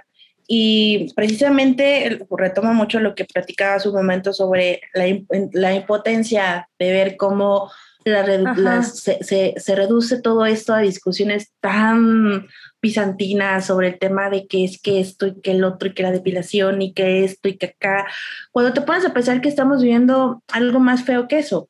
Y me preocupa muchísimo porque ahorita que decía sobre el tema de impunidad, eh, justo eh, acá eh, tenemos datos sobre temas de impunidad en delito de feminicidio y, los, y los, los números, que a mí no me gusta hablar de números, porque los números sí te dan mucha luz sobre aspectos muy, muy particulares, pero también al final les personalizan las vivencias y los casos de... Los, cada número es un caso y tiene un nombre, fue una mujer que tiene una historia y que por, por alguna razón fue asesinada. Pero si vemos estos números, nos vamos a dar cuenta la gran impunidad que hay entre estos delitos. Y la, en la problemática, entonces aquí dices, es el delito, pues el delito existe. ¿Cuál es el problema ante esto, lo que está pasando? Pues es la problemática es que no estamos entendiendo cómo funciona y cómo es la violencia. Y precisamente como comentabas de los protocolos, no hay protocolos concretos sobre o cómo tratar a, eh, personas, a personas no binarias, porque si desde el mismo, em, si desde la misma comunidad son completamente invisibilizadas, el derecho mayormente, o sea, el derecho cuando habla de, derechos LGTB, en realidad nada más piensa en derecho G, nada más piensa en G, no piensa en las demás letras. Y es muy triste, y es muy, es cuando nuevamente dices que al final los hombres dan espacios a hombres sin importar los afectos que tengan los hombres al que les están dando los espacios. Porque un hombre siempre le va a dar espacio a un hombre, aunque ese hombre no comparta sus mismas eh, orientaciones, preferencias o expresiones. al final es hombre y le va a dar espacios. Y, eso es triste porque las demás, las demás em, letras pasan desapercibidas completa y totalmente en esta lucha de derechos y de espacios. Y creo que lo que tenemos que hacer ahora es precisamente pensar en todas estas morras trans que viven violencias y que el Estado les pone una serie de trabas tan solo para, no solo el cambio de nombre, sino por el hecho de cambiar papeles, eh, si tienen la fortuna de cotizar en el IMSS, cómo hacer el cambio ante el IMSS, o sea, una serie de trámites burocráticos que honestamente, y es lo que te digo, yo celebro mucho ver a mujeres trans en espacios y creo que eso es bastante bueno y positivo y representativo, pero también a mí me gusta ver a más mujeres trans racializadas tomando espacios, a más mujeres trans que vienen desde la periferia tomando espacios y que no sean siempre como las, al final las personas blancas tomando espacios, a pesar de que forman parte también de, de disidencias sexuales. Creo que necesitamos dejar de ver a las morras lesbianas blancas en todos los espacios, bonitas, perfectas, con cuerpos preciosos, y voltear a ver que hay otro tipo de parejas, otro tipo de mujeres lesbianas, bisexuales, morras trans, personas no binarias, que se salen de la blanquitud y de estos estándares de belleza. O sea, nos urge demasiado, porque eh, la norma, la norma nada más piensa y se va dirigida hasta estas personas blancas. Ay, eres una mujer bella, blanca y lesbiana y te vas a casar a ti sí te dejo casar, porque eres preciosa y perfecta. Eres una morra trans que tiene capital económico, a ti te voy a, a ti te voy a poner en espacios públicos para que nos des cursos y talleres a todos los servidores públicos que son transfóbicos, porque tú eres blanca. Sí. ¿Y qué pasa con las demás? Es que no le importa. Es que hay un largo etcétera de seres en este sistema lleno de violencias estructurales que no le importan a nadie ni al Estado, ni siquiera a la gente que en teoría lucha por los derechos de todos, todas y todes. O sea, hay un largo etcétera de cosas que no nos damos cuenta que existen o que no nos damos cuenta que perpetuamos a partir de nuestros discursos todos chaquetos. Justo ahorita que decías esto, no necesitamos que te vuelvas la aliada trans más importante del mundo. No necesitamos que te pongas tu banderita, no necesitamos que todo el tiempo nos estés recordando que eres aliada trans. Necesitamos que te calles la boca y que le des espacio a alguien que no sean tus amigas, porque también quienes se, se dedican como a vivir en este trip de yo soy aliada de y un largo etcétera de cosas, son aliadas porque tienen amigas o amigos o amigues y lo hacen simplemente para visualizar a su grupo de amigas, amigos o amigues y todos los demás que salen de esa norma y que salen de su propio círculo privilegiado, pues a nadie le importan. Ni siquiera a ellos que están diciendo que son súper aliadas, aliados y aliadas. Y es como un, otra vez regresamos a las etiquetas y otra vez regresamos a que solamente podemos hablarle a cierto tipo de personas, que solamente damos visibilidad a cierto tipo de, de, de gente que está haciendo cierto tipo de actividades. Todos los demás no nos importa porque pues no, si ni siquiera el Estado lo reconoce, yo porque es simple mortal lo tengo que hacer. Y es algo que pasa mucho como con todos los que, todo lo que son disidencias. Y a veces no, no podemos ver más allá porque nuestra situación no, no, no nos lo permite. Es como esto que decías de las morras, eh, a lo mejor sí latinoamericanas, pero que viven en España. Pues, y tú jamás vas a ver esta, esta violencia, ni siquiera estando en México, seguramente ni siquiera fuiste capaz de percibirla porque vives en otro espacio, en otro México, en otro lugar en donde tú sí eres sujeto de derecho, en donde tus amigas sí son sujetos de derechos, en donde hay otro tipo de dinámicas y nunca llegaron a, a, percibir, por ejemplo, a lo mejor las empleadas domésticas que tenían sus propias amigas son quienes están recibiendo esa violencia y quienes sí terminan en la cárcel y quienes a lo mejor no perciben porque su grupo cercano de amigas no les pasa. Entonces, yo siento que toda esa gente vive con una realidad bien distinta en donde solamente ven hacia enfrente y lo que tienen enfrente y ya se acabó. Y lo demás no existe y es, siento que es exactamente lo mismo que hace el Estado. La gente somos pequeñas réplicas chiquitas de el, cómo el Estado se va moviendo y de cómo el Estado establece como este tipo de, de conductas. Somos una réplica muy culera del Estado, todos, todas y todos. Ay, qué triste. Qué triste. porque sí. Bienvenidas a este espacio en donde nos deprimimos muy cabrón.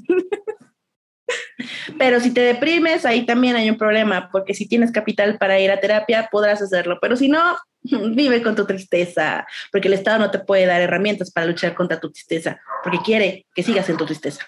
Exacto. Es como eso, yo apenas salí de mi trip depresivo porque de repente me di cuenta de que tenía dinero para pagar psiquiatra y de repente pagué el psiquiatra y mira, aquí ya vivimos cabrón, pero antes, ¿qué hacía? Antes me comía mis uñas y luego también está, está eso. ¿Ves? Por eso uno odia al Estado muy cabrón. Te odio Estado.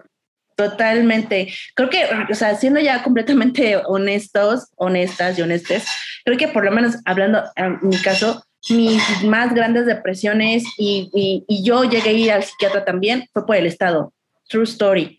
Yo trabajaba en la Fiscalía de la Ciudad de México y el estrés era muy grande, pero muy grande, que llevaba días que no dormía, porque prácticamente estaba esclavizada en el trabajo que eso también es otra historia.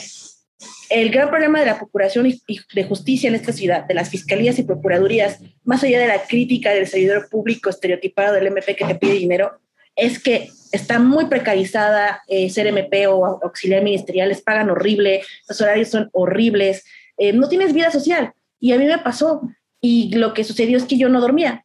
Y el que no duermes, pues, ¿qué causa? Pues que estés deprimida, y que te vaya mal y que estés de mal humor y que no funciones para este estado que te exige que funciones. Y al final, el, todo el trámite burocrático para poder acceder a un, un psiquiatra, a un psicólogo o a medicamentos es otro trip, otro trip enorme.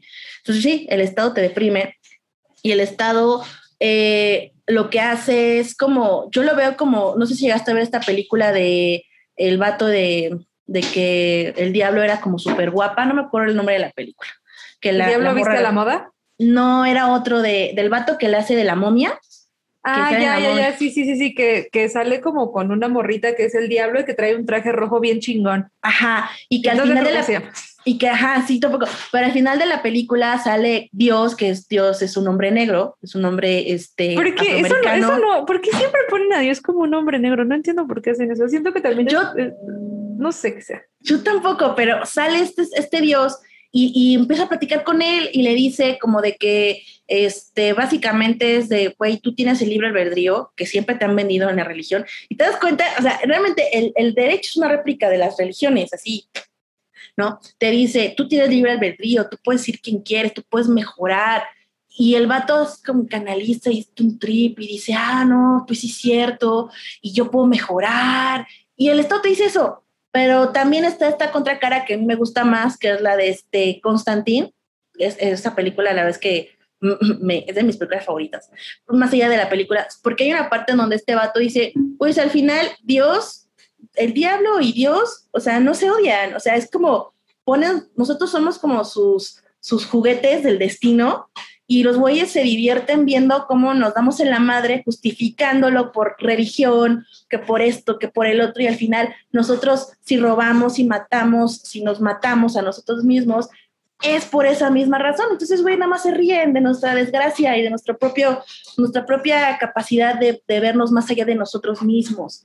Y creo que así es, o sea, el Estado es así, o sea, el Estado te ve, ve cómo intenta sobrevivir y resistir, y al final es como de si logras hacerlo, qué padre, me da mucho gusto, y si no es como de, bueno, ni modo, hay 20 atrás de ti que pues igual van a seguir tu mismo destino, pues vamos, averigüémoslo, vamos a ver si puedes sobrevivir.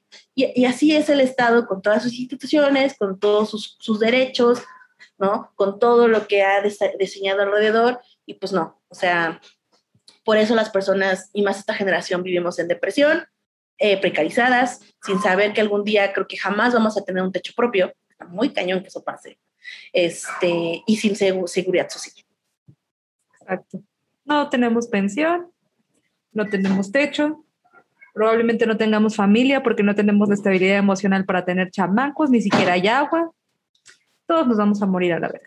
Por eso el bebito, el bebito de Yuyita es como nuestra nuestra, este, nuestra esperanza, nuestra esperanza. Porque, ella tiene todo, o sea, estaba yo platicando con mi vato, ¿no? Y le dije, mira qué precioso, van a tener un niño, porque nosotros no tenemos uno si sí queremos. Y me voltearon y me dice, eh, porque son ricos. Y dije, ah, tienes razón, tiene sentido este. Sí, justo mi mamá ya empezó igual como en esta etapa de decir, oye, y, ¿Y los hijos. Y los nietos. Es más, tenlos tú sola, no importa. Y yo, mamá, ¿crees que somos ricos? ¿Te parece que somos ricos? ¿Te parece que somos ricos? Mm, yo no veo que seamos ricos. Y sí, cuando seamos ricos, sí. Igual no, no, yo prefiero tener perritos y gatitos, merecen más amor. Sí, qué, qué chistoso porque también eh, hace ratito estaba grabando otro podcast y también hablamos del bebé de Yuya. El bebé de Yuya es nuestro Cristo Redentor. Así, lo así voy a vender. Cristo Redentor o Crista.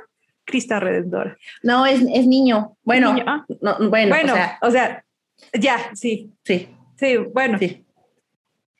se identifica con el sexo masculino. Si se identifica. se pues, identifica.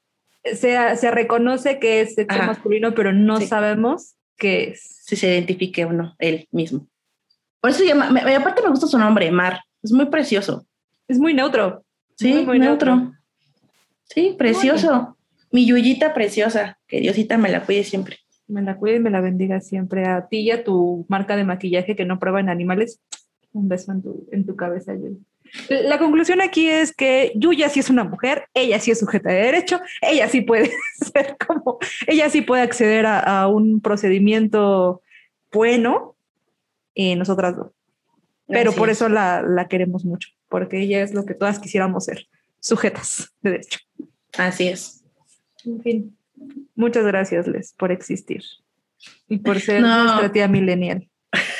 Eh, tú y yo estamos casi cerca de la misma edad, o sea, tampoco es tanto, son unos cuatro. Eres del 94. años, del 95. O sea, no son tantos años, o sea. No, sí son, sí son, sí. Eh, mi amiga y, y, mi roomie, este, es del 95. Este, y sí, o sea, el otro día estábamos platicando de un programa X y sí, como que se me quedó viendo con cara de. Yo no lo viste, ¿verdad? Y ya, así como de. Y yo, perdón. Este, y gran parte de mis amigas del twitter.com, a las que les mando mucho, muchos besitos y, cosas preciosas en esta vida, son menores que yo. O sea, eh, el otro día me burlaba de, de Grecia, que Grecia eh, es una abogada increíble que ve temas de derechos digitales. Este, y justo le decía de, bueno, es que Selena y demás, y ella así como, ah, sí, Selena. Y yo, güey, tú naciste después de que Selena murió. O sea, de hecho hablar de Selena, cállate, ¿no? igual con Sof, eh, eh, también Tams es menor que yo, Gaby igual, o sea, todas mis amigas muy cercanas son menores que, que yo, o sea, es como de...